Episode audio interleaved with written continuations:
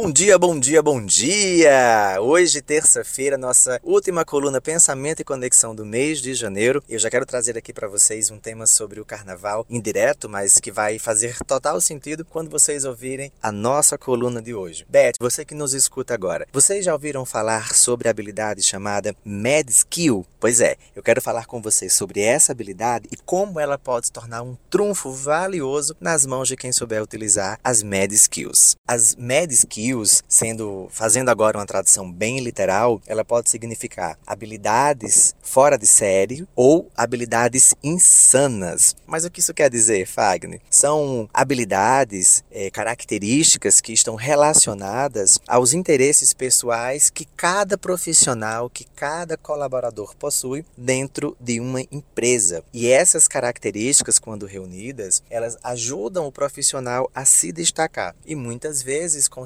diferenciá-lo a tal ponto que ele consegue fazer uma ascensão de carreira muito positiva. Em setembro de 2023, segundo a 25ª edição do Índice de Confiança da Consultoria Robert Half, ele divulgou o resultado e nos falou que aproximadamente 66% dos recrutadores de grandes empresas estão hoje buscando as habilidades Med Skills na hora da contratação. E essas habilidades, elas trazem para nós um potencial gigantesco, porque toda empresa ela se comporta como um sistema organizacional, bem parecido com o nosso sistema familiar. E nós precisamos trazer hoje para dentro das empresas esse entendimento de quais habilidades, de quais hobbies nós gostamos, que eles podem se tornar úteis dentro das organizações. Por isso que eu falei que o carnaval ele tem muita conexão aqui conosco, porque muitas pessoas que gostam da folia do carnaval são pessoas que são criativas, são pessoas mais eufóricas, são pessoas comunicativas,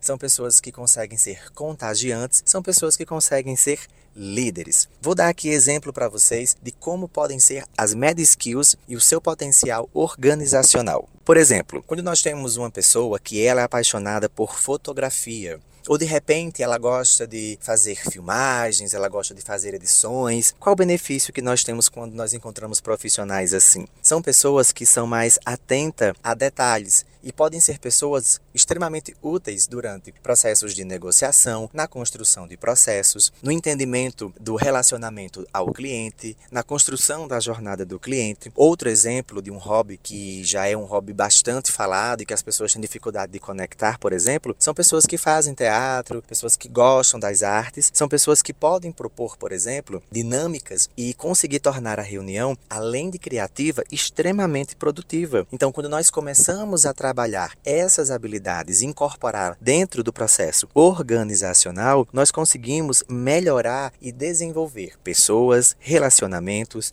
produtos, serviços e melhorar ainda o comportamento de relacionamento com o cliente, seja no meio físico, seja pelo meio digital. E agora eu vou falar para vocês quais os principais benefícios que nós temos quando conectamos as med skills às habilidades organizacionais. Um grande benefício é que nós conseguimos potencializar o tão sonhado equilíbrio entre trabalho e vida pessoal. Por isso que eu falei sobre um sistema organizacional ser semelhante ao sistema familiar. Um outro benefício fantástico, gente, é que nós conseguimos redescobrir habilidades que se tornam complementares e valiosas para o processo organizacional. E isso não importa a idade que você tenha, e sim a habilidade que você está conseguindo desenvolver e contribuir para o sistema organizacional. Um outro benefício é que as pessoas começam a buscar o autoconhecimento que leva ao autodesenvolvimento. Isso torna um uma pessoa, uma equipe extremamente proativa. E essa proação vai ajudar a empresa a desenvolver mais e melhor. E por fim, essas habilidades das Med Skills ajudam a desenvolver os líderes, que hoje está cada vez mais difícil encontrarmos pessoas que possam nos ajudar nos processos